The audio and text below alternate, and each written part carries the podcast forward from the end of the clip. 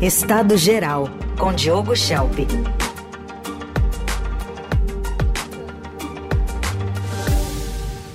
Análise política com Diogo Schelp. Diogo, bom dia.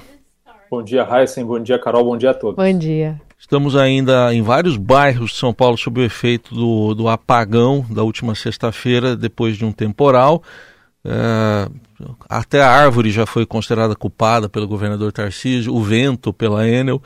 E agora, ontem o prefeito de São Paulo chegou a falar em uma taxa para o enterramento de fios, depois ele percebeu que a palavra taxa cola no político que, que a usa, está falando em contribuição não obrigatória.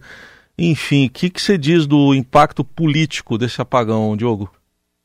Pois é, assim, a gente está vendo uma, algo bastante previsível, né, que é a responsabilização, tanto do poder público quanto da empresa que presta o serviço de eletricidade, pelo, pelo que está acontecendo, pela demora em restituir né, o fornecimento de energia. Muita gente perdeu é, bens, perdeu, enfim, é, o tempo né, que elas ficaram sem energia, conteúdo de geladeiras e assim por diante. É, o que se pode dizer sobre o impacto político de imediato e que já está sendo explorado por diferentes grupos políticos é, em primeiro lugar, o impacto sobre o Ricardo Nunes, né, que é prefeito e que vai disputar a reeleição no ano que vem, e os adversários dele, os pré-candidatos à prefeitura, já estão explorando muito a reação do prefeito, que foi no começo muito tímida, porque é, ele não cobrou da empresa, por exemplo, foi acusado de ir a eventos no fim de semana, em vez de se preocupar e se dedicar 100% à questão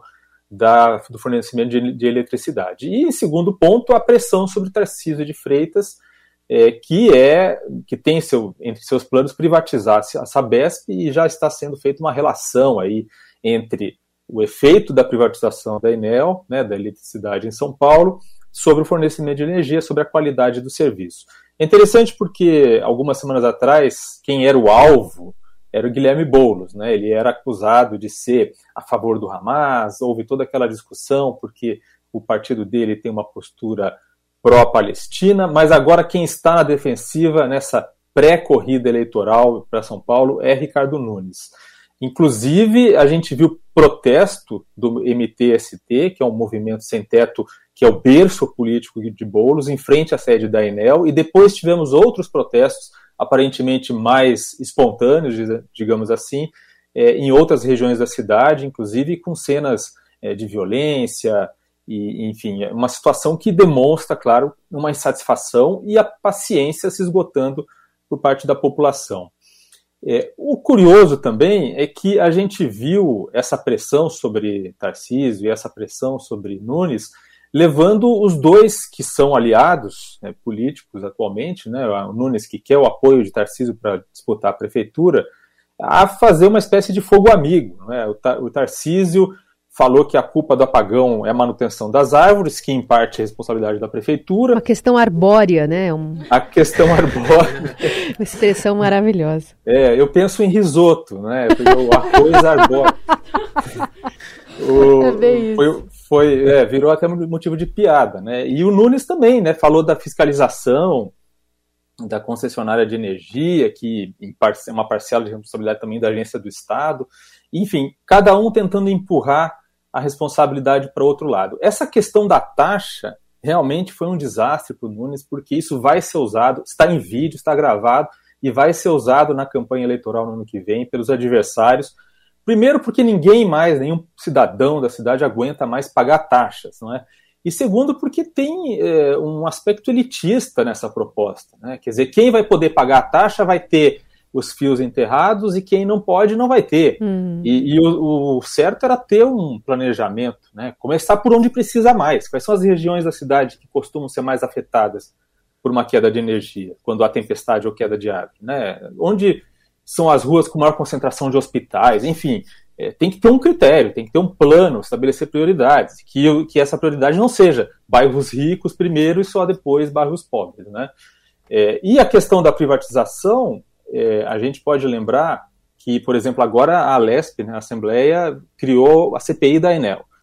Mesmo que seja dominada por deputados que apoiam o governador, é inevitável que esse assunto do apagão permaneça no noticiário, inclusive com a ajuda da CPI por mais vezes, e a discussão vai ajudar também a discussão sobre a privatização, o projeto do Tarcísio, que já está na ESP, e que agora ganha o argumento de que uma coisa é você fazer a privatização da telefonia, né, que permite concorrência. A outra é você fazer uma privatização como de um serviço público, que dificilmente você consegue estabelecer uma concorrência, e, e aí você queria substituir um monopólio por outro. Quer dizer, esse é o argumento que vai ser usado pela oposição e que, com certeza, o efeito desse apagão vai servir, enfim, vai cair como uma luva para esses argumentos. E aí acaba juntando todo mundo da oposição, né, contra Ricardo Nunes, que é um candidato natural e tem a, a preferência do eleitorado, pelo menos nas últimas pesquisas, né? É verdade. E a gente viu Ricardo Salles, por exemplo, que é o candidato da direita, pré-candidato, ainda não se sabe se vai sair, mas que está buscando apoio, inclusive, do ex-presidente Jair Bolsonaro, é, bateu duro né, na, na, na, questão da, da Enel. O, enfim, Quinta Kataguiri, que ainda também não se sabe por qual partido sairá, mas é, tem o apoio do MBL, o próprio Guilherme Boulos, né, que fez piada das, da presença do Ricardo Nunes é, na Fórmula 1, evento da Fórmula 1 e também num outro evento é, de, de UFC, e aí foi chamado de rei do camarote, e aí o Nunes devolveu dizendo que Boulos era o rei do terrorismo, enfim, é, a gente já vê o nível que vai ser essa disputa no ano que vem. Tabata Amaral também, né, já foi às redes para denunciar essa, essa manifestação aquém do esperado da Enel Arcesp. Enfim, tá isso, né? Virou um jogo muito forte eleitoral, a reboque dos problemas que ainda não foram solucionados, com 30 mil pessoas, pelo menos 30 mil residências, pessoas são muito mais as atingidas nesse apagão que dura desde sexta-feira. E, Carol, lembrando também que continuo insistindo, tanto por parte do poder público quanto por parte da empresa, na discussão da, de, da culpa na, da natureza. Né? É, até o, o presidente da, da, da, empresa que tem a concessão de energia chegou a afirmar que temos, temos que fazer um debate sobre a mudança climática. Não, é, a empresa de fornecimento de energia não tem que fazer debate sobre mudança climática, precisa é ter um plano de contingência para eventos climáticos extremos que vão acontecer e estão acontecendo. Né? É o novo Isso normal, né? É o novo normal. E aí todo mundo coloca a culpa na natureza, como se é, o ser humano já não tivesse condições de, inclusive, fazer previsões né, climáticas muito boas. A, o vendaval e a, e a chuva de sexta-feira estava nas previsões, não foi um, um evento é, não previsto, digamos assim. Tava, estava se falando sobre, é, sobre essa possibilidade há dias, né? então havia como se preparar para isso. Diogo, falando também de reforma tributária que está indo para o plenário do Senado hoje, com várias concessões ali de última hora que ainda não foram calculadas, né, para se sentir o impacto disso sobre é, o imposto que vai recair sobre todo mundo. De alguma forma, é, o, o, Senado tem demonstrado, o Congresso, de uma maneira geral, uma boa vontade nessa pauta. Também deve se repetir isso na Câmara? É bem possível. É bem possível que seja aprovada hoje e que vá para a Câmara e seja aprovada também rapidamente é, criou-se né, o clima para isso é, e dificilmente vai, vai, vai ser, não vai ser aprovado. Né? Essa, a própria aprovação ontem na CCJ, no Senado, demonstrou que existe uma grande chance de, de ter esse espaço, inclusive com uma boa margem. Agora, é interessante porque o Brasil cri, conseguiu criar uma reforma tributária com um clube de vantagens. Né?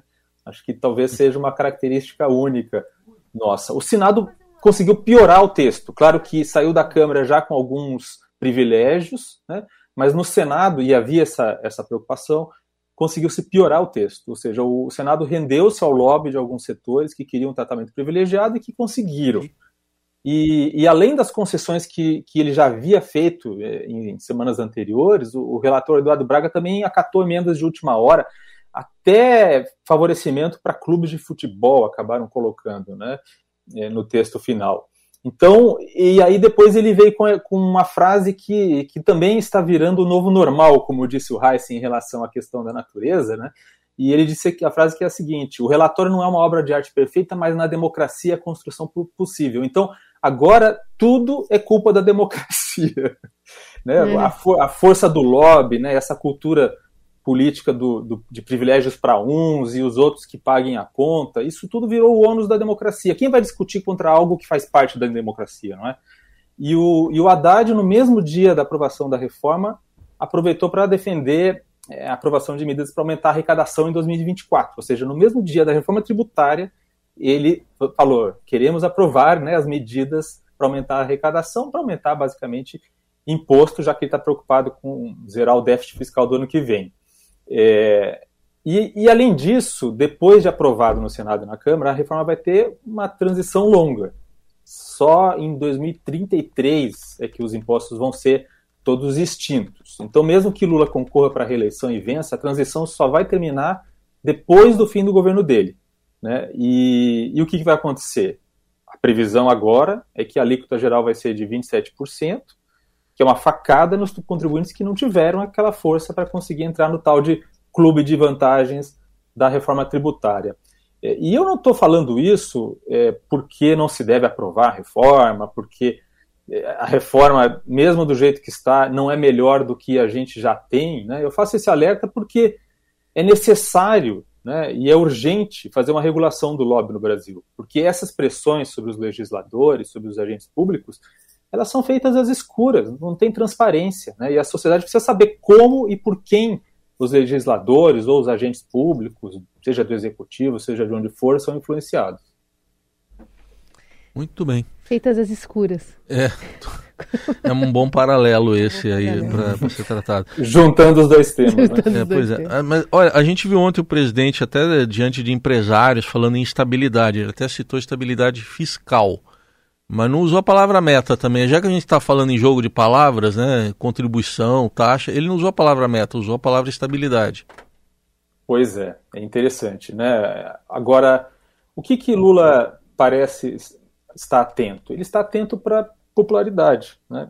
A gente vê eh, mudanças de comportamento, até uma atitude mais proativa do presidente em relação a essas questões econômicas, falar mais sobre o assunto, sobre esses temas todos, porque nas últimas pesquisas apareceu que ele teve uma queda de popularidade, de aprovação do governo, e, e o Lula sempre se preocupou com a questão da popularidade, mas ele está disposto, e parece muito claro isso, desde o começo do governo, a focar intensamente, talvez não unicamente, nisso. Né? E ele falou também é, ontem sobre o papel do Estado, e ele falou claramente, literalmente, né, não foi com tergiversando, não, mas ele falou claramente que o Estado tem que ser um indutor da economia. Só que quando você tem um Estado indutor da economia, você tem um Estado com mais apetite por impostos, né? um Estado que se endivida, ou as duas coisas. E a certa altura, esse é um Estado que vai pesar sobre os ombros do, do setor privado, né, que impede, impedindo ele de crescer, gerar riqueza e empregos. E, e quando a gente pensa né, nessas, nessas questões, né, a gente falando de, de privatização, a discussão sobre privatização da Sabesp, a gente sabe que Lula já se posicionou contrário à privatização em absoluto desde o começo.